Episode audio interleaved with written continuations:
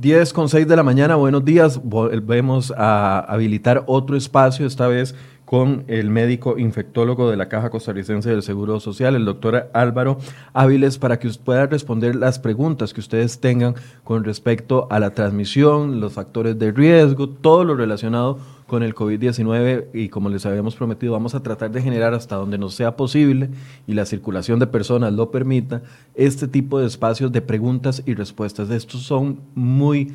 Eh, aprovechados por muchas personas para sacar las dudas que tal vez en conferencias de prensa o en otro tipo de eh, espacios no se han contestado. Así que todas las preguntas que tengan son bienvenidas. Antes de saludar al doctor, quisiera recordarles de que eh, un esfuerzo de varios medios de comunicación, la mayoría de medios de comunicación del país, estamos lanzando esta campaña que se llama Quédate en casa, eh, que va más allá de solo un hashtag y una imagen, es mucho más que eso.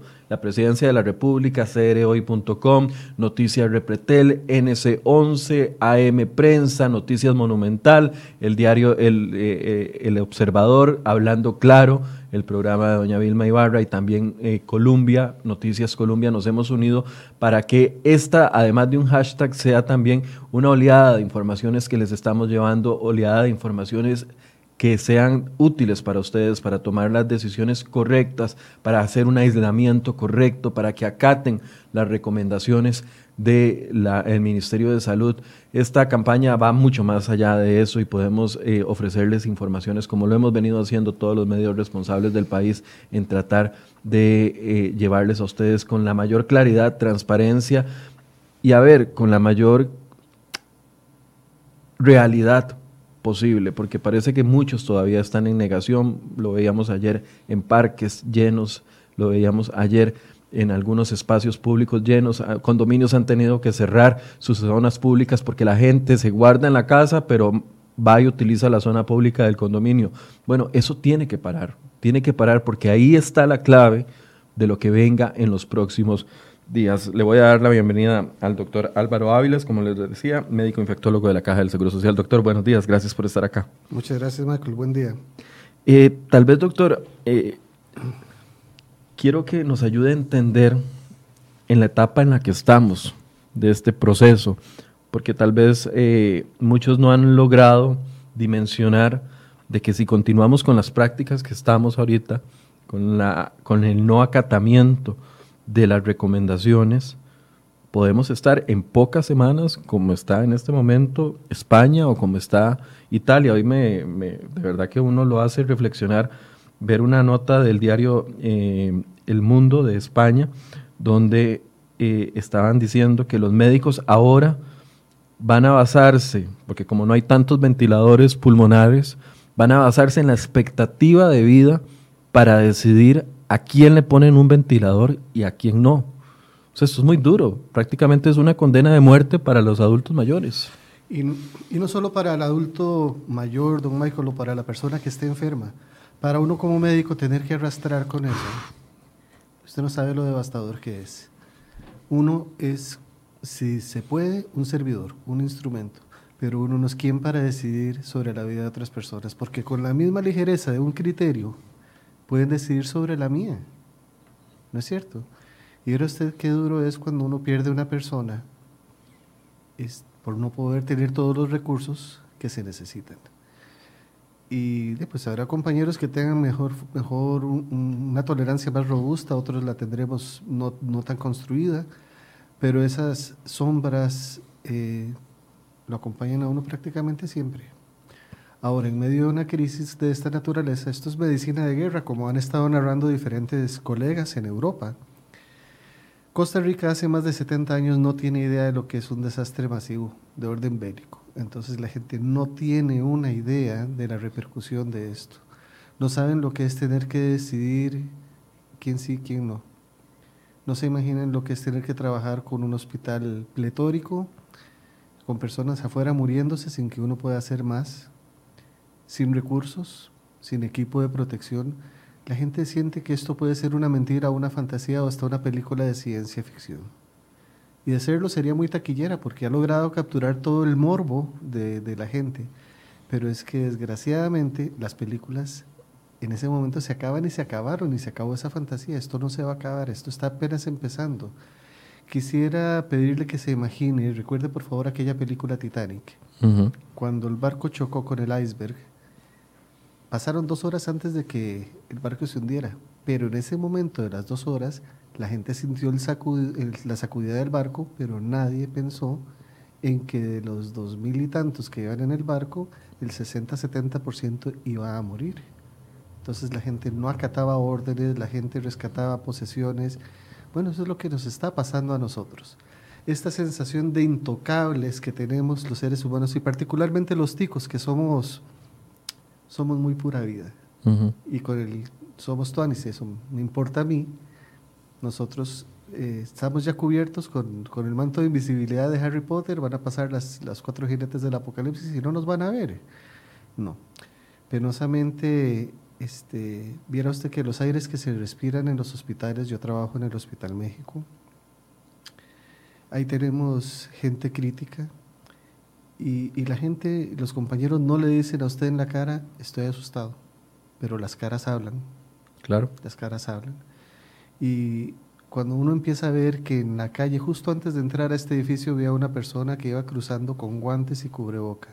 Está muy bien, esta persona está haciendo algo por ella, pero está deshaciendo mucho por los demás porque está generando sin quererlo pánico, temor, inseguridad en todos quienes la ven. Y el asunto es que usted se tapa nada más sus manos con los guantes, pero cada superficie que los guantes toquen, lo pueden contaminar los guantes. Y si usted no se los quita adecuadamente, se va a contaminar usted. La mascarilla tiene una, vida útil limitada. Pero lo más grave de todo esto es que por cada equipo de protección personal que la gente consiga en la calle, se le están restando equipos de protección a los que trabajamos en salud exponiéndonos. Ayer dolorosamente se leía la noticia de un colega italiano que hace una semana denunció que tuvo que atender a los pacientes sin equipo de protección personal porque se acabaron los guantes y el colega murió. Un hombre de 57 años que todavía tenía muchísimo que dar, se murió porque se quedó al pie del cañón, porque se quedó viendo esos cientos, esos miles de muertos italianos, que, por Dios, si Italia, siendo un país como es con su cultura, si Europa, siendo, teniendo las ventajas económicas, culturales y conductuales que tienen, están arrasados, yo la verdad no quiero saber qué va a pasar en América Latina, donde aparte de que somos países pobres, pero no porque nos falte dinero, sino porque nos falta interés y compromiso. El subdesarrollo latino es mental, no es económico. Aquí recursos sobran. Y a falta de eso, yo no sé qué va a pasar con este país. Tenemos grandes conglomeraciones de personas, pero cuando vemos favelas como las de La Rosa en Brasil, en Río de Janeiro, vemos gente en condiciones de indigencia. Por Dios, yo no tengo ya capacidad para imaginar qué va a pasar con todo eso. Ayer el ministro de Salud decía, y, le, agradezco que nos ayude a interpretar esto, porque tal vez pasó muy desapercibido en la conferencia de prensa. El ministro de Salud decía, esto, la primera ola pandémica, eh, se va a extender de 8 a, 12 semanas. ¿Qué, ¿Qué nos está diciendo el ministro de Salud con este anuncio? Bueno, primero tenemos que entender que es un microbio nuevo, entonces lo que estamos haciendo es extrapolar información conocida de otros microbios precedentes. Los otros coronavirus, el del SARS, el, del MERS, nos han servido para modelar una imagen de lo que esperamos pudiera llegar a ser el comportamiento de esto. Primera cosa. Segunda cosa, en algún momento todos vamos a estar en contacto con el coronavirus. Todos, absolutamente todos. Aunque estemos escondidos en nuestras casas. Lo que pasa es que yo no le estoy diciendo a usted cuándo. Ok. En este momento nos podemos ocultar en nuestras casas para pasar la primera oleada, pero ahí es donde fracasan la gente, porque se confía y sale y se olvida que pueden haber segundas y terceras oleadas, que no es un comportamiento propio de este virus. Las infecciones respiratorias hacen picos a través del año. Bueno, esos picos son las olas. ¿Qué quería decir el doctor Salas con que la primera ola, nos faltan 8 o 12 semanas? que si nosotros comparamos las posibilidades que puede experimentar Costa Rica con base en el comportamiento registrado en China y en Europa, muy probablemente la primera, el primer impacto más grande lo vamos a tener dentro de ese tiempo que el doctor Salas ha propuesto. Es, una, es una estimación. Esa oleada empezó entonces el 6 de marzo cuando se descubrió el primer paciente. A partir de ese momento vamos, Aquí en a, el cons- país. vamos a considerar, porque es el dato de fecha conocida, y sin embargo tenemos el derecho de pensar que el virus ya circulaba antes y por alguna razón no se pudo detectar. Está, perdón, ya bien documentado que hay estimaciones que proponen que 9 de 10 infecciones pasan desapercibidas. Esto significa que si China tuvo en redondo 80 mil infecciones, tuvo 720 mil infectados sin que se dieran cuenta. Si la capacidad de contagio es lo que estamos viendo, que es muy aumentada y muy temprana, probablemente desde momentos en que la persona está asintomática, esto se nos vuelve exponencial, el cálculo se nos sale de, la pantalla de la calculadora, ¿no es cierto? Ahora, los datos que nosotros conocemos nos dicen que, bueno, la primera publicación grande de China decía que 81% de los casos llegan a ser leves o asintomáticos. Esos son los documentados, pero hay un montón de casos no documentados, pero no por eso dejan de ser casos, ¿cierto? Y son dispersores. Nos decían que teníamos una mortalidad elevada en poblaciones de, de- de la séptima, octava o novena década. Estamos de acuerdo. Que los factores de riesgo como diabetes y cardiopatías, estamos de acuerdo. Pero esos son datos que hay que tomar con muchas pinzas porque fueron datos en el curso de un evento y se van a modificar porque si nosotros comparamos lo que reporta Italia hoy, 2.500, perdón, 3.500, creo que son de 25.000 Ya se lo digo. Aproximadamente por ahí está el asunto. Ujú. 3.500 de 25.000, estamos hablando que es, es casi una mortalidad de 14%. Según el, el dato del mapa, dice que son 41 mil personas infectadas en Italia, de ellos han muerto 3.405 Ah, ok. y solo se han recuperado 4.400. Ok, 3.400 de 41.000, estamos hablando de que son prácticamente un 9%, Ujú. 8 9%, por ahí anda. Bastante lejos ya de la información que manejábamos de China. ¿Cuál es la diferencia? Que China tiene mucha población, retó a mucha gente con los exámenes, pero cuando el fenómeno empezó en Europa, Europa empezó a retar a más personas con los exámenes. Entonces, la cantidad de personas positivas, digamos que artificialmente ha aumentado, no porque sean tantas más, sino porque se les están pescando más, se están identificando mejor. Entonces, ya no podemos estar seguros de que el comportamiento va a ser como China o el comportamiento va a ser como Italia, porque usted cruza unos kilómetros la frontera y usted ve que en Alemania la cantidad de infectados es notablemente menor y la cantidad de muertos es notablemente menor. Eso entonces depende mucho de las conductas que, que ejecutemos las personas. Alemania tiene 18 mil infectados con 52 muertes. Imagínese, imagínese. ¿Cuál es la diferencia ahí? Conducta. Conducta, cultura. Ahora, para terminarle la idea de lo que es una onda, esperamos el primer impacto, como dijo don Daniel, entre 8 a 12 semanas. Que sería extendiéndonos desde, diga- digamos que la primera semana de marzo, estaríamos hablando la primera ola hasta la primera semana de mayo, aproximadamente. Si le ponemos 8 semanas, sí. Si le ponemos 12, nos vamos a, a junio. Ok, sí, correcto, correcto, tienes toda Ahora, la razón. el virus no va a desaparecer del universo así porque sí. El virus va a quedar de alguna forma residente y lo más probable es que quede en personas que sin desarrollar síntomas lo pueden transportar, lo pueden albergar y lo puedan tener ahí acomodadito, incubado, calientito para cuando sea el momento que se reciba el estímulo biológico, cualquiera que sea, para que se vuelva a expresar. En el momento de una segunda ola, si lo comparamos con la influenza, la gente ha bajado la guardia, porque la gente siente que ya se acabó y que la vida regresa a normal. Entonces, ¿habrán personas afectadas? Sí, probablemente menos, ojalá que sean menos, porque la mayoría de los susceptibles ya deben haber sido afectados en la primera ola. Pero entonces el fenómeno se hace como la influenza, un fenómeno constante, un fenómeno permanente. Uno ve que en la época de influenza se manda a vacunar a la gente y a pesar de eso tenemos cientos de miles de casos reportados en todo el mundo y una cantidad impresionante de personas que mueren por influenza, una enfermedad para la cual hay vacuna. Y ahora si hablamos de esta, que es nueva, que no tenemos vacuna, que no tenemos un tratamiento demostrado específico, concreto, se vuelve impredecible. Entonces, desde ese punto de vista, yo creo que lo más razonable es que nosotros sepamos ser humildes y reconocer que, que, no somos la especie dominante del planeta, sino somos una de las especies dominadas por los seres más pequeños, ¿cierto? Y entonces atendiendo al exceso de soberbia que, que, ha tenido el ser humano a través del tiempo, pues reconocer humildemente que tenemos que cambiar. ¿Cambiar qué? Cambiar hábitos, cambiar prácticas. ¿Por qué se agotaron los productos de limpieza ahora?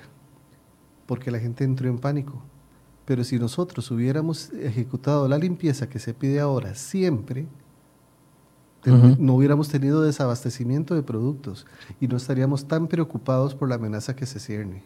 Porque el famoso escudo del que estamos hablando en las instituciones que trabajamos en salud estaría activo. No, no lo estaríamos empezando a levantar hasta este momento. Ya estaría una costumbre establecida costumbre que Alemania ha podido demostrar. Doctor, usted me regaló un ejemplo que lo vamos a poner en pantalla para que entendamos cómo se está comportando el virus. Y es un mensaje muy, muy corto, muy claro. Juan se infecta hoy, pero lo sabrá hasta dentro de 14 días. Juan cree que está bien y contagiará a otras 10 personas que no lo sabrán en 14 días. Esos 10 creen que están bien y se van para la playa a contagiar a otros 100 lo que no, sabrá, que no lo sabrán hasta dentro de 14 días. Nadie sabe quién está bien. Nadie.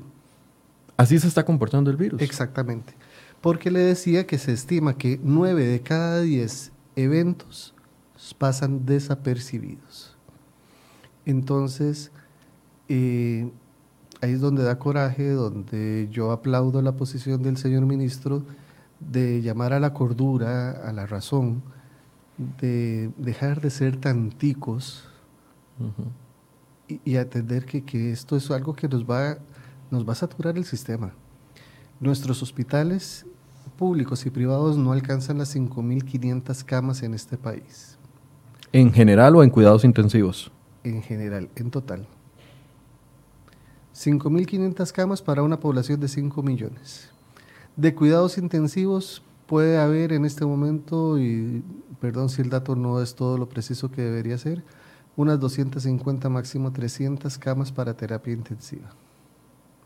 Una persona en terapia intensiva requiere un ventilador, requiere bombas de infusión de medicamentos, monitores cardíacos. Pero si la persona está infectada por esto y se aísla, y requiere equipo de protección personal. No hay tanto. No hay tanto y el personal especializado en atender al paciente crítico es escaso. En este momento, en la unidad donde yo trabajo, eh, estamos, el factor limitante para nosotros es el personal de enfermería, porque no hay suficientes profesionales para atender a los pacientes para los cuales hay capacidad física. Entonces, hay ocasiones en que usted puede entrar y ver a algún cubículo, entre comillas, desocupado, pero es que no está desocupado, simplemente es que para nosotros no existe porque no tenemos quien lo atienda. La gente empieza a decir, es que los médicos y los médicos, pero es que aquí somos un equipo, médicos y enfermeros, enfermeras, todos trabajamos al unísono. Enfermería lleva una carga muy pesada, medicina lleva una carga muy pesada, pero es el conjunto de esas dos cargas lo que saca adelante a las personas. Si nosotros decimos, bueno, cogemos las 5.000 camas del país no, no se puede. No, podemos convertirlas en camas de unidades de cuidados intensivos. porque todos los días se nos va a infartar alguna persona, todos los días habrá muchachas parturientas que necesitan ser atendidas en un hospital, todos los días habrá accidentes de tránsito, dolorosamente habrá heridos por arma blanca o arma de fuego. La vida continúa, entonces yo no puedo tener un hospital exclusiva y únicamente específica para esto. Y sin embargo, en este momento las instituciones acordaron tomar Senare para convertir este hospital es el centro del manejo de los pacientes con COVID. Tiene una capacidad limitada. Una vez que esa capacidad se sobrepase, va a empezar a exportar pacientes al resto del sistema. El paciente eh, que se interne puede requerir cuidados básicos, tal vez no necesariamente cuidados intensivos, pero se le tiene que manejar con equipo de protección especial, con equipo de protección personal. Con la carencia que hay en el mundo en este momento, usted habrá visto las noticias que la misma China reportó que no tenían suficientes mascarillas adecuadas para atender a su población. Y China es uno de los principales productores de este tipo de insumo. Pues parece muy razonable pensar que este, lo que se produzca se vaya a quedar en casa. ¿Cierto? Entonces no podemos pensar que el resto del mundo va a contar con una cantidad de recursos ilimitados porque ellos necesitan primero sacar adelante a su gente. Claro, es un tema de que cada quien está tratando de producir para controlar primero su emergencia. Exactamente, su nicho local y después ver qué tanto se puede expandir. Deberíamos de estar sumamente preocupados, yo tengo mi propio concepto, pero quiero preguntárselo a usted como profesional, del crecimiento que, hemos tenido en los últimos dos días, porque a ver, habíamos estado creciendo en cantidad de casos. Eh, si mal no me. Durante el fin de semana anterior solo se reportó un caso nuevo de sábado, de viernes a sábado y solo un caso nuevo de sábado a domingo.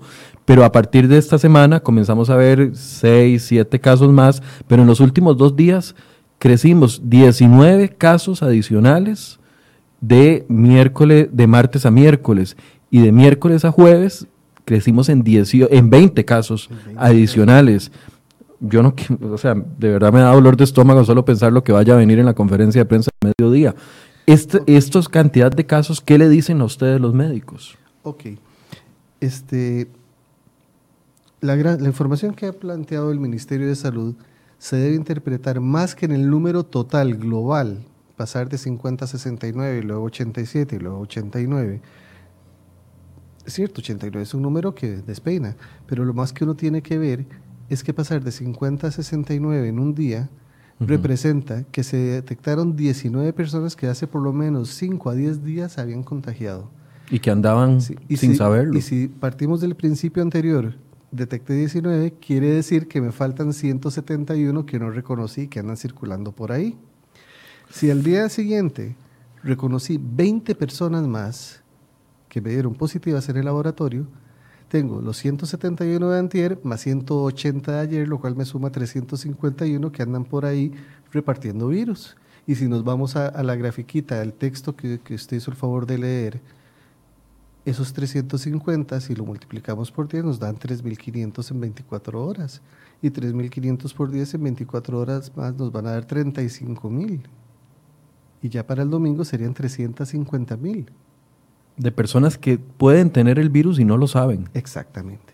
Entonces, ¿qué representa esto? La gente está, y perdón si esto suena muy grotesco, pero la gente está deseando ver números feos. La gente, igual que Roma, necesita ver que los leones se coman a los cristianos. Porque ese morbo hace feliz a la gente de alguna forma. Vea usted, pueden decir, don Michael recibió un premio por su trabajo, nadie le da pelota. Pero si dicen que atropellaron, que, vea, la tragedia de, la zona atlántica estos días, acribillaron cinco personas y después se incendian la casa. Todo el mundo comenta de eso, ¿cierto? Las personas tenemos una tendencia natural a hablar de lo que nos importa, sea bueno o sea malo, pero de lo que nos importa. Y en la escala de valores es donde estamos mal, porque estamos dándole valor a cosas que nos están distrayendo de lo que es realmente importante. Si nosotros vemos llegar a 90 casos, asusta mucho, pero pasamos de tener este, 9 casos en un día a 19 y luego a 20. ¿Qué representa esto?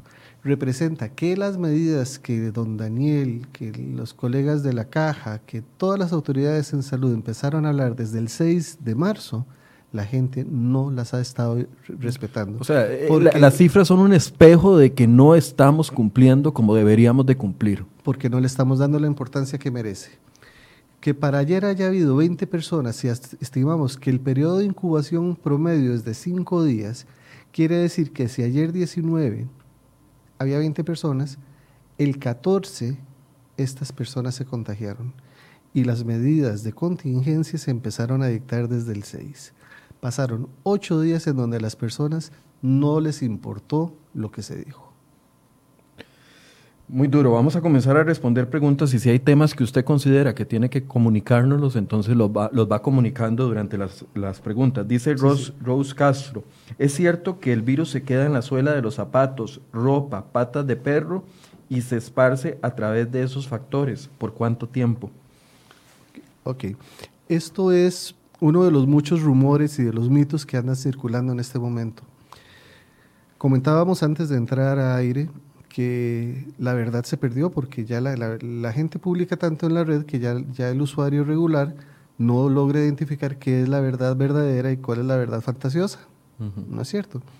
Ok, el virus para que pueda afectar a una persona tiene que caer sobre una superficie que le permita sobrevivir. Hace pocos días se publicó un estudio muy serio en una revista médica de alto renombre que decía que el virus puede durar en diferentes materiales diferente tiempo. Pero para hacer ese estudio se hizo bajo condiciones controladas. Si nosotros salimos a la calle y muestreamos el piso, vamos a encontrar una cantidad increíble de microbios que podrían darnos neumonías y septicemias. Si muestreamos nuestros zapatos, más los míos que vengo del hospital, pues con más razón. Muchos microbios conviven con los animales, de la misma forma que nuestro intestino y en nuestra boca conviven con nosotros y no nos producen daño. Lo que sí produce daño definitivamente es ese, ese pánico, ese, ese temor que genera pensar en, en que estoy plagado de microbios. Tenemos que entender que el ser más abundante en el planeta son los microbios si nosotros sumamos cuánto pesan todos los microbios y sumamos cuánto pesan todas las personas que habitan en este planeta, nos ganan sobradamente los microbios. La masa, la macrobiota, la microbiota, quiero decir, se llama este concepto, es pesadísima. Entonces nosotros nunca vamos a tener un planeta microbiológicamente estéril. Aprendemos biológicamente a vivir en tolerancia con los microorganismos que si, hace, si se hace un muestreo puedan aparecer, no quiere decir que ese sea un mecanismo eficiente de transmisión. Este es un virus respiratorio, se transmite por gotículas de saliva que quedan suspendidas en el aire cuando una persona ha tosido o estornudado, sin protegerse, sin consideración para los demás, sin etiqueta respiratoria. Y en ese momento yo pasé ahí, respiré ese aire. Ahí es donde yo me contagio que esa persona estornudó sobre una superficie y yo después pasé la mano y me toqué mi boca, me toqué mi nariz, ahí es donde yo me contagio. Pero tendría que ser muy raro que nosotros estuviéramos metiendo las patitas de los perros en nuestras bocas o en nuestras narices para decir que ese es un mecanismo eficiente o que las suelas de los zapatos nos las comimos para decir que ese es un mecanismo eficiente de contagio. Es más, por eso es que es tan importante acatar las medidas tan básicas como lo que es el lavado de manos y eh, la desinfección de alcohol con alcohol en gel, etcétera, etcétera. Exacto. Porque Pongamos un ejemplo aquí. Nosotros estamos discutiendo aquí, conversando. Acá, eh, aunque no vemos, pueden haber gotitas de saliva que salen de nuestra boca y no nos damos ni siquiera cuenta y quedan aquí sobre la superficie o sobre mi teléfono celular. Eso, eso es el peligro más allá de las patitas del perro o de eh, las suelas de mis zapatos. Absolutamente. Eso es lo que es más importante. Estoy tratando, lástima que no, no, no se la pude compartir antes de tiempo, pero esta imagen, no sé si tal vez eventualmente la pudiéramos poner hacia una cámara, es un estudio muy interesante. Usted le puede tomar un pantallazo y me lo pasa por ah, WhatsApp y ya lo ponemos ahí. Excelente. Ya, ya se lo paso, ya se lo paso, porque esta imagen es sumamente representativa del valor de lo que es la etiqueta respiratoria. Por eso es tan importante que recordemos, mientras el, doctor me está pasando esa imagen, los protocolos. Los protocolos son de estornudo y de tosido en el antebrazo y, eh, la desinfección inmediata con jabón, que es el método más efectivo hasta el momento descubierto, además de los otros protocolos. Ya casi vamos a responder todas las preguntas que ustedes nos están haciendo. Hay otra pregunta que nos está eh, pasando Andrés Castro, que dice, ¿ante cuáles síntomas debo acudir yo al médico? Ok, esa es una pregunta, don Andrés me dijo que es... Andrés Castro. es una pregunta fundamental que don Andrés afortunadamente la hace y por el dedo en la llaga. Tenemos que acudir en el momento en que nosotros estimemos que merecemos atención profesional. Porque no solamente estamos hablando de COVID-19, estamos hablando de que en el país en este momento co-circulan activamente virus para influenza 3, rinovirus, adenovirus, este, una cantidad impresionante de virus de transmisión respiratoria. Siempre el Hospital de Niños y el Hospital Geriátrico nos recuerdan lo que es este, el virus incisional respiratorio. Entonces, en el momento en que yo estime que yo necesito atención, yo debo por lo menos avisar, llamar a mi centro de salud, a mi área de salud, a mi clínica, donde corresponda, y decir, mire, habla Álvaro, yo tengo estas molestias por la situación actual, ¿voy o qué me recomienda? Eso es lo primero. Lo segundo, si nos limitamos... Con la idea de no saturar tampoco innecesariamente. Exacto, porque la gente que ha entrado en pánico llega y dice, hágame el examen. Por Dios, los exámenes son escasos y son muy caros. 400 dólares, entre 250 y 400 dólares. Y, y, no somos un país rico, somos un país que tiene un déficit fiscal inmenso, que tenemos un, un, Producto Interno que ha venido cayendo, que tenemos un costo de vida de los más altos en la región y no puedo llegar y decirle, este, hágamelo porque a mí me da la gana. Ahí está la imagen, doctor. Ah, excelente, qué dicha, muchas gracias. Eso es un estornudo. Eso esto es un estornudo en un, en un trabajo publicado por el Centro de Control de Infecciones de Estados Unidos para demostrar en un efecto a contraluz la capacidad de pringado que tenemos las personas si estornudamos abiertamente. En el mejor de los casos, estas gotitas van con una cantidad impresionantemente de millones de microorganismos, y nosotros las llamamos gotitas de fluge, este, pueden alcanzar distancias promedio de un metro, un metro y medio. De ahí la recomendación que del distanciamiento tratemos de tener para nosotros en el sistema internacional metro y medio, metro ochenta, dos metros, para la gente en Estados Unidos en el sistema británico real, cinco o seis pies. De ahí surge la recomendación. Y si ustedes ven esta imagen, imagínense cuánto, eso es estornudando. Ahora, tosiendo. ¿Tiene más fuerza? Es, es, ¿O es parecido? Es, depende, porque el estornudo surge de las vías superiores, pero el tosido viene de las vías respiratorias inferiores. Y la capacidad, la velocidad de tosido puede alcanzar los 400 kilómetros por hora. Entonces, lo que no permite que el, dato llegue el, la gota llegue tan largo es que el volumen y el tamaño es pequeño. Y esas gotitas van a describir lo que se llama una curva parabólica va a ser una, una trayectoria que va a tender a caer por efecto de gravedad con base en el peso. Entre más grande la gota, más rápido cae. Pero las que son muy pequeñas van a tardar mucho más en caer y esas son las que vamos a respirar. Bien, doctor. Eh, perdón, perdón, por favor, nada más para terminarle a, la persona que hizo la pregunta. Los síntomas que se están... Andrés Castro. Ah, gracias a don Andrés. Eh, los síntomas que se están refiriendo como síntomas orientadores incluyen fiebre, Síntomas de infección respiratoria como tos seca, dificultad para respirar, eventualmente dolor de garganta y puede haber dolor de músculos, dolor corporal. Cuando uno ve esos síntomas, son síntomas muy cotidianos, son síntomas que uno cuesta diferenciar.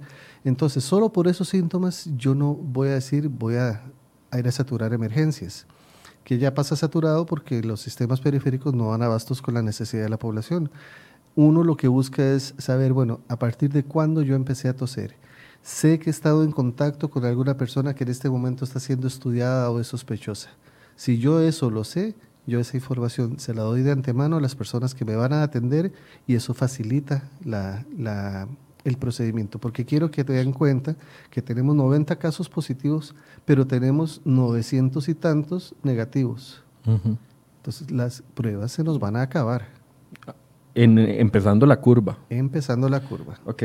Doctor, le voy a pedir que sea un poquito más puntual. Yo agradezco la explicación porque tenemos muchas preguntas y nos quedan 20 minutos de entrevista. Perfecto. Entonces voy a ir leyéndole rápido y usted lo más técnicamente posible y rápido que nos pueda responder. Dice Jennifer Palavicine, si una persona duerme con su pareja, pero uno de los dos está resfriado, ¿qué es lo más recomendable?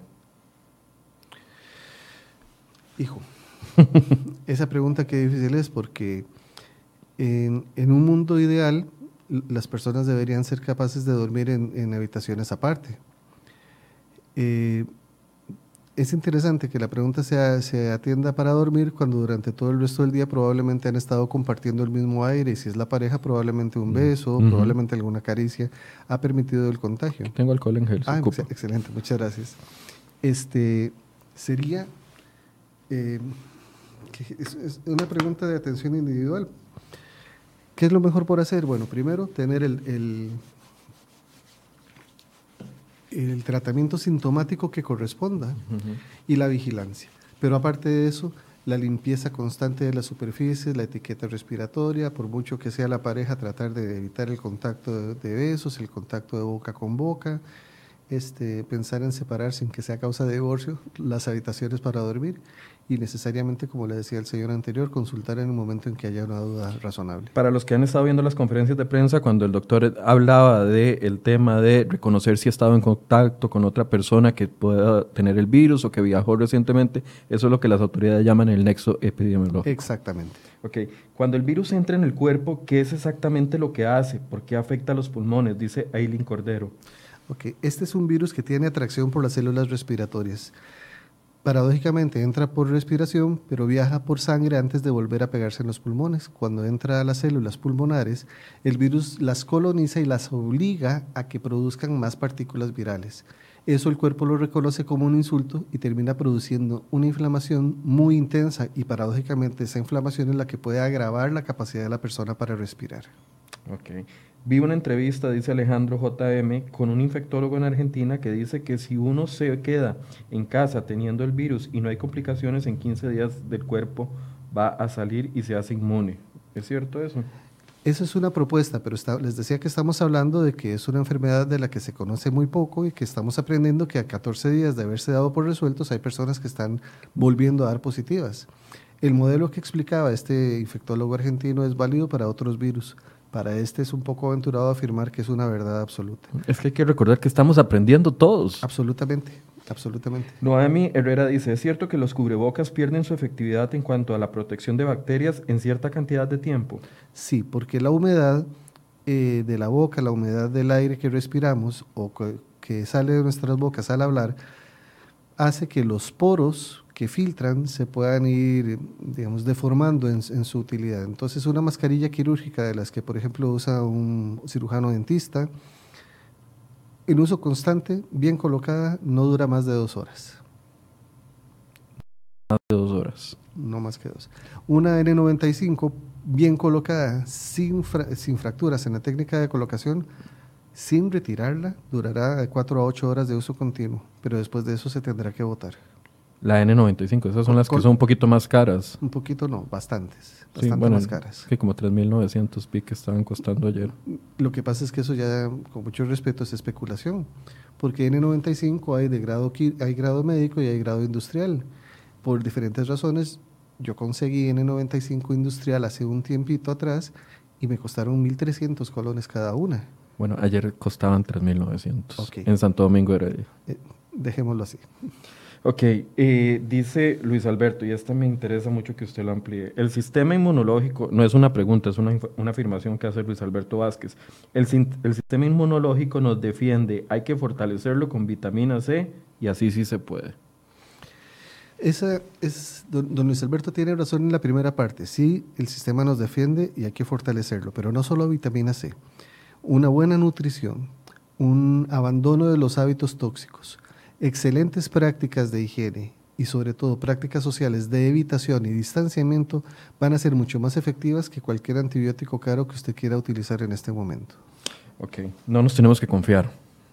No. Digo, o sea, yo me puedo tomar cinco sobres de vitamina C en los próximos cinco días pensando de que eso me va a proteger, pero si cometo el error de eh, salir de mi casa y exponerme, igual me va a pasar. Exactamente. Okay. Exactamente, porque las vitaminas duran poco en el cuerpo. Dice que si se puede fortalecer el sistema inmunológico de los adultos mayores, ¿con, con cuál medicamento en estos momentos? No. No hay medicamento que vaya a fortalecer el sistema inmunológico. El cuento de las personas de que tenemos las defensas bajas es, es una tradición, es una leyenda urbana que arrastramos hace muchas generaciones. Este, medicamentos como tales que suben las defensas no hay Porque incluso si ponemos el ejemplo, las personas que conviven con el VIH, los medicamentos lo que hacen es impedir que el virus se multiplique, entonces las defensas se recuperan solitas a su propia voluntad, pero los medicamentos no suben como tal las defensas. Ok, estamos aprendiendo mucho. Chilo Valenzuela dice, ¿cuál es el medicamento? no, perdón, ya es. Ah, no. ¿Cuál es el medicamento recomendado para tomar en caso de tener esos síntomas leves? leves? Paracetamol. Sí, señor, paracetamol. Antigripales de uso corriente cuando hay mucha congestión, pueden eh, servir los antihistamínicos, pero como la molestia principal es fiebre y dolor, el paracetamol, el acetaminofén común y corriente, este, nos deberá servir. Eh, hay, hay gente que ha estado hablando sobre todo otra, otra, otro mito a partir de una publicación muy desafortunada del ministro de Salud de Francia, que ciertos medicamentos como el ibuprofeno no se deberían utilizar. Bueno, este, hay artículos que dicen que sí, otros que no. Vamos a lo mismo, estamos en una situación muy temprana, estamos terminando de aprender, lo que está claro es que este virus produce lo que nosotros llamamos una tormenta inflamatoria y en esas tormentas inflamatorias los medicamentos que puedan refrenar la capacidad defensiva, todos en general son dañinos. Dice Luz Mora, buenos días, soy diabética, mantengo el azúcar en 200 para arriba desde ayer, estoy llamando a Levi's desde ayer y no, bueno, no le han contestado. Tiene eh, mucho dolor de garganta y tos y dolores de cabeza. Ok. En este caso, muy probablemente la subida de azúcar represente que el cuerpo está reaccionando a, algún insulto inflamatorio en vista de que hay síntomas respiratorios. Como las personas diabéticas tienen un riesgo aumentado, este, yo respetuosamente sugeriría que dejáramos de llamar y fuéramos. Se ha dejado constancia que estamos llamando y no nos han atendido. No le pueden reclamar que llegó sin avisar. Ella podría reclamar que llamó y no se le atendió, pero en lugar de estar peleando, mejor salir de la duda.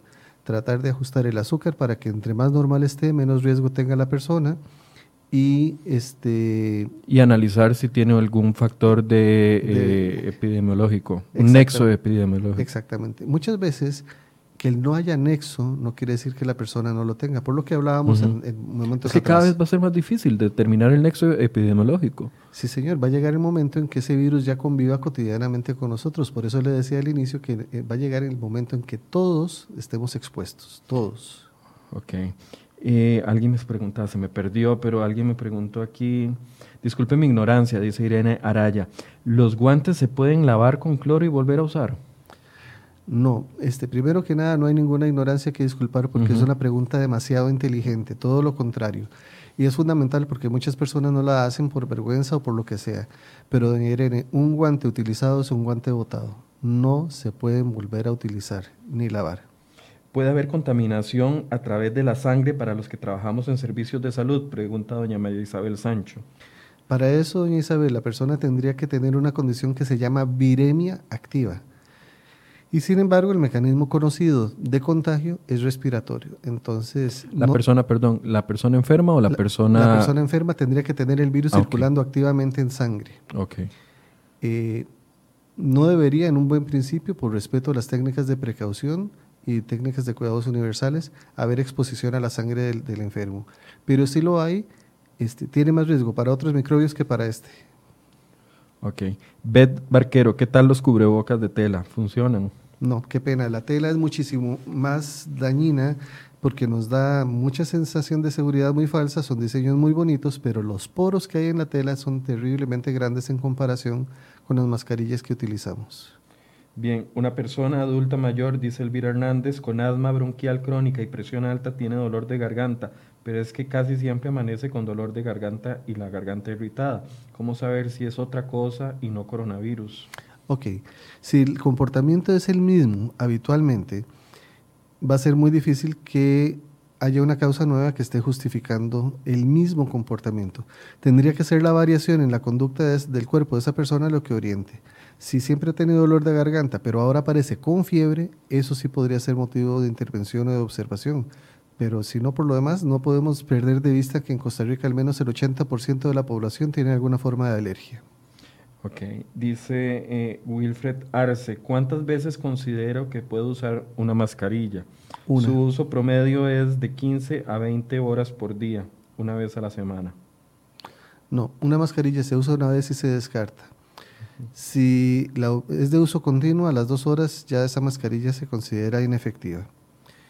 Este, entonces no pueden ser 15, 20 horas porque tendrían que ser de 8 a 10 mascarillas. Ok. No, y además recordar lo que nos están diciendo, la mascarilla es para la persona que ya está infectada, para que no lo transmita a terceros. Eh, ese, ese es el uso de la mascarilla. Ese es, el, eh, eh, ese es el ideal.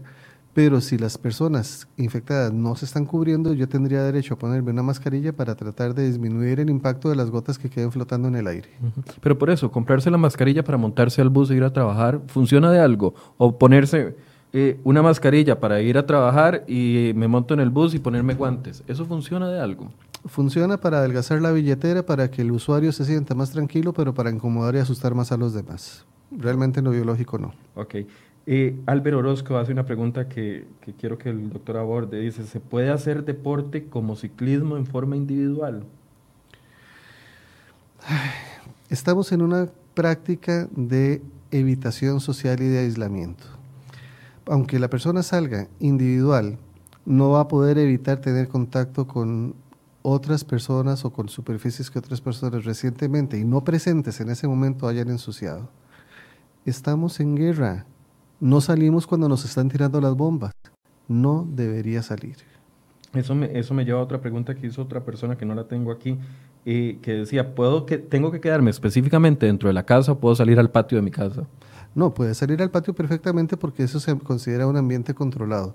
Si la casa es individual, si la casa es en un condominio, ahí sí tenemos que considerar que hay espacios compartidos y el respeto puede cambiar y las, las medidas pueden cambiar un poquito en ese sentido. Sebastián Calderón dice que usted no contestó la pregunta de si las patas de los perros o las suelas de los zapatos pueden transmitirlo. Tal vez no la escuchó, pero repitámosle la respuesta, Sí, doctor. con todo gusto.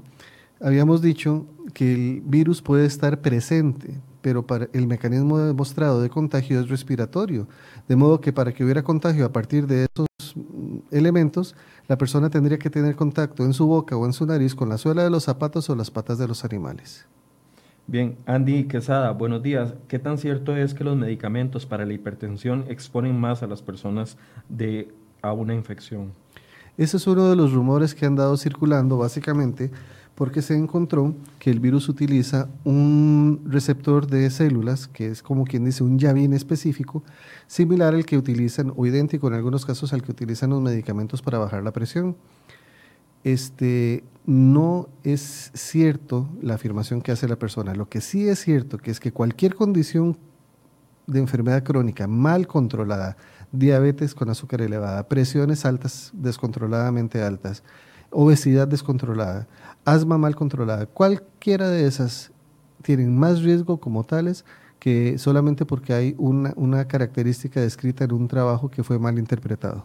Es decir, continúen con sus medicamentos para hipertensión, para azúcar en sangre, etcétera, etcétera. Con el mismo valor que tiene la limpieza, la evitación y el distanciamiento, todas las personas que padecemos de algo estamos obligados a estar bien controlados, porque es responsabilidad individual.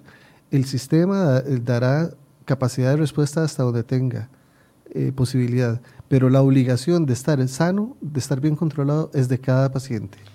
Tomar agua, ojo, tomar agua caliente en caso de haber tenido contacto con la saliva de un sospechoso puede inactivar el virus que entró por la boca. No. No porque el agua caliente para poder tomarla tiene que estar a una temperatura definida y generalmente es menor que la temperatura del cuerpo, que anda alrededor de 37 grados. Tomar agua más de, de 37 casi siempre la gente se Se va a quema o pasa un malestar. Y a esto le uno el tema de, eh, del mito que circuló desde el principio, incluso apoyado por Donald Trump, de decir que en climas calientes el virus no se va a expander. Ya teníamos ayer el caso, porque, a ver, se estaba afirmando porque no teníamos casos en Punta Arenas y Limón. Ya tenemos el primer caso en Limón. Así es, pero es que la gente saca conclusiones equivocadas.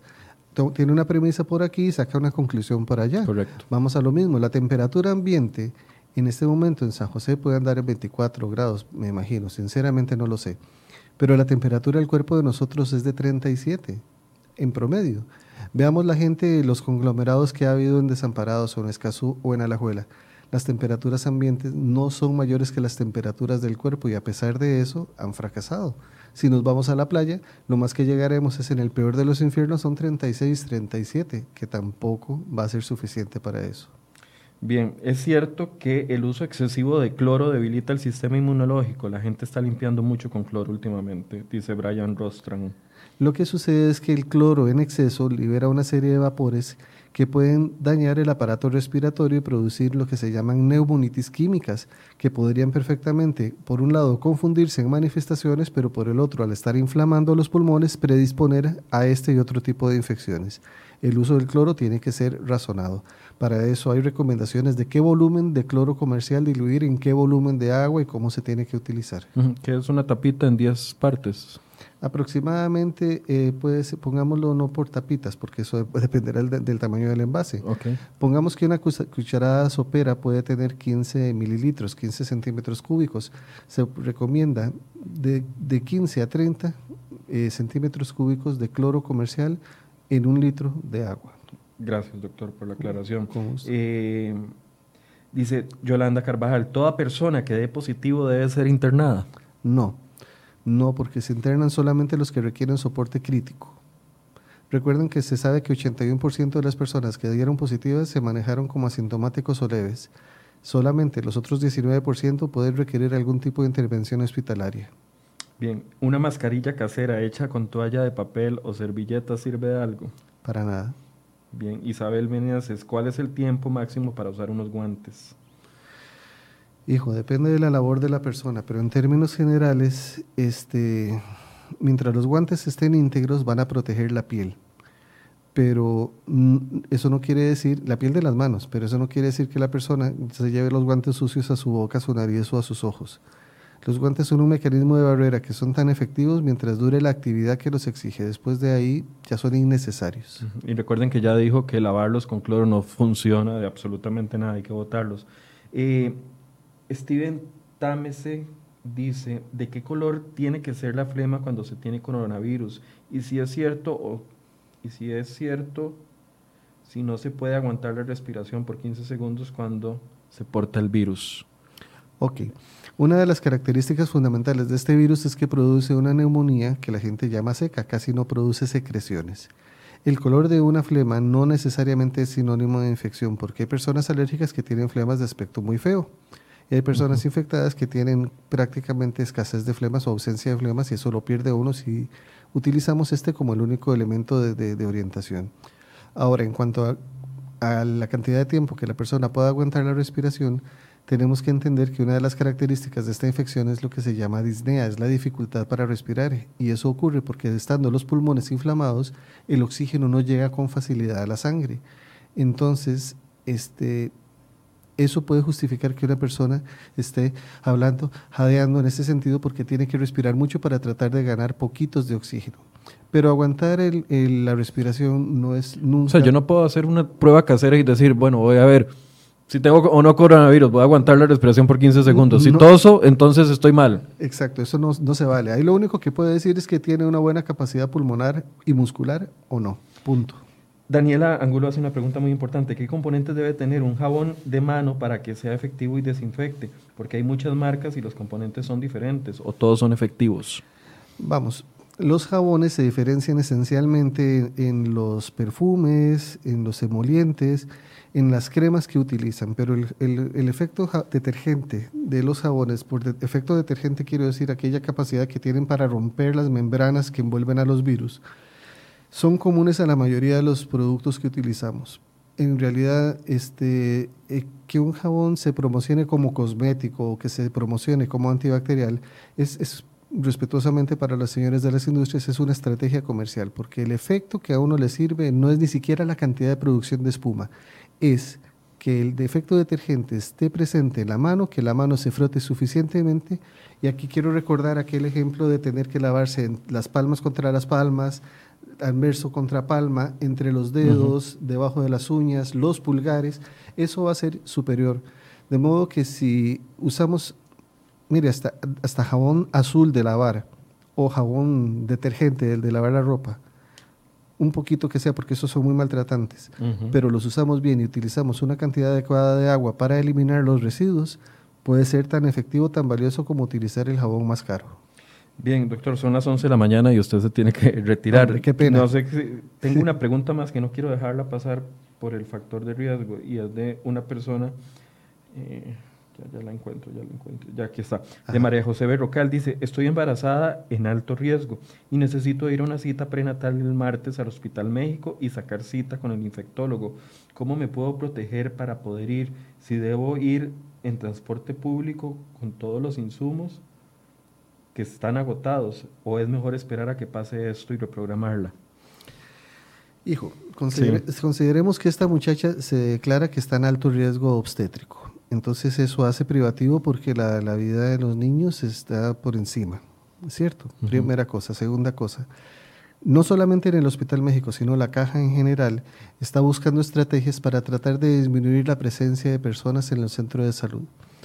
Las personas que tengan que llegar llegarán por, su necesidad o por su obligación, pero si la cita se puede diferir, si por ejemplo la referencia a infectología es una situación que no es determinante de vida o muerte para ella o para su bebé, eso se puede trabajar con un poquito de calma. Eh, la respuesta final a esta pregunta se le podrá dar el lunes porque el lunes se definirán las conductas que usted tenga que, ejecutar en el país, dada la condición cambiante de este fenómeno.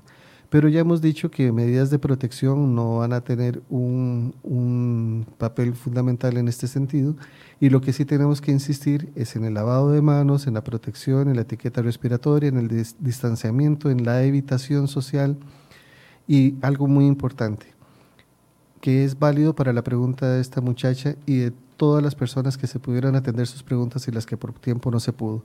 No caigamos, por favor, en una segunda epidemia de pánico, de desinformación y de temores, porque eso no nos lleva a nada.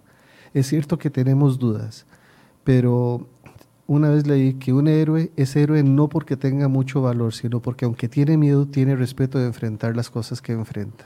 En cambio, los que no tienen respeto caen fácilmente en combate.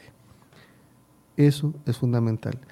La respuesta final a esta pregunta en particular de esta muchacha tendremos que esperar a las condiciones de lunes para poder tratar de darle un mejor consejo. Por lo pronto, que por favor este, se cuide como se ha venido cuidando, que no entre en pánico y que disfrute su pancita. Ya pronto disfrutará su bebé. Bien, gracias, doctor. Un cierre, si quiere hacerlo. Algo que no hayamos abordado que considere importante comunicarle a la gente que nos está viendo. Bueno, muchas gracias. Para empezar, muchas gracias por la oportunidad y a todas las personas que preguntaron y sobre todo a las que no les pude responder, les, les agradezco el interés y la preocupación. Quisiera recordar lo que acabo de decir. Esto no nos puede llevar a una epidemia de pánico. Aquí todos somos responsables de poder educarnos unos a otros, de poder dejar de compartir noticias falsas, de, de compartir mentiras, de compartir cosas que nos vayan a generar más daño, más ansiedad y más preocupación tengamos confianza en nuestras autoridades y en nuestro sistema, sabiendo que tenemos un límite, una capacidad limitada y que va a llegar el momento en donde la situación, si sigue como se prevé, nos va a superar. Pero aquí el éxito va a depender no de lo que nosotros hagamos por ustedes, sino de lo que ustedes hagan por ustedes mismos y lo que nos puedan ayudar a nosotros para no tener que caer en situaciones tan dolorosas como las de Italia o las de España. Todos aquí dependemos unos de otros. Dijo una vez Carlomagno, que el éxito de la campaña colectiva depende de las acciones individuales. Acabo de decirle a don Michael, estamos en guerra. Pues si vamos a la guerra, vamos todos, pero vamos con miras a ganar, no solamente a ser transeúntes, visionarios, pasajeros, no, actores y actores de lujo como siempre ha sido Costa Rica. Los convoco a todos al respeto, a la educación, a los límites, a no perder la calma y a seguir con la frente en alto como este país siempre se ha caracterizado. Don Michael, muchas gracias. Gracias al doctor Álvaro Áviles, médico infectólogo del Hospital México, que de verdad mucha gente le ha gustado mucho la entrevista. Por favor, compártala, compártala en sus redes sociales. Ayudemos a eliminar mitos, ayudemos a, a fomentar los, las instrucciones que nos están dando, que son las que pueden cambiar el curso de la historia. Los casos están creciendo en mucho y no queremos ver a este país tomando decisiones como las que están tomando en Italia a partir del día de hoy, donde los médicos tienen que decidir por la edad que tiene el paciente y la expectativa de vida a quién le ponen un respirador pulmonar y quién se va a morir en las próximas horas. No caigamos en eso. Y además quiero decirles algo más. No esperemos a que el Estado nos diga lo que tenemos que hacer. Ya lo sabemos. Aquí están los médicos, los expertos que nos han dado las recomendaciones. No esperemos a que eh, tengan un toque de queda. Vean lo que sucedió ayer. Eso es ayer en la tarde. Después de que el ministro salió diciendo de que teníamos 20 casos adicionales. O sea, no lo, no lo estamos tomando en serio. No tiene que ser el Estado el que nos tiene que decir, ¿qué es en su caso? Le pongo un policía afuera. No. Eso es una decisión propia, es una responsabilidad país. Aquí las responsabilidades están compartidas. El Ministerio de Salud y las autoridades están tomando sus decisiones, pero nosotros podemos tomar nuestras decisiones en nuestros propios hogares. Si tiene que salir a trabajar, busque la forma de poder hacerlo de la manera más segura. Estése lavando las manos. Si no tiene que salir de sus hogares, por favor, no salgan. Esa es la única forma de que podamos nosotros ganar esta guerra contra un enemigo invisible que nos está sobrepasando.